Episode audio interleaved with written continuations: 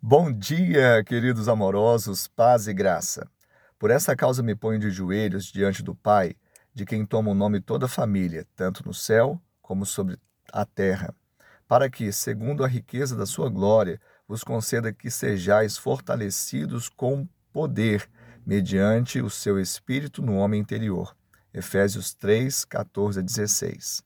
Por que causa você tem se colocado de joelhos? Por que causa você tem orado?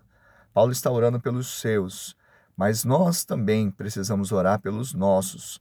Nós temos uma família espiritual que o Pai Celestial toma o nome, toma o nome dessa família maravilhosa em Cristo Jesus.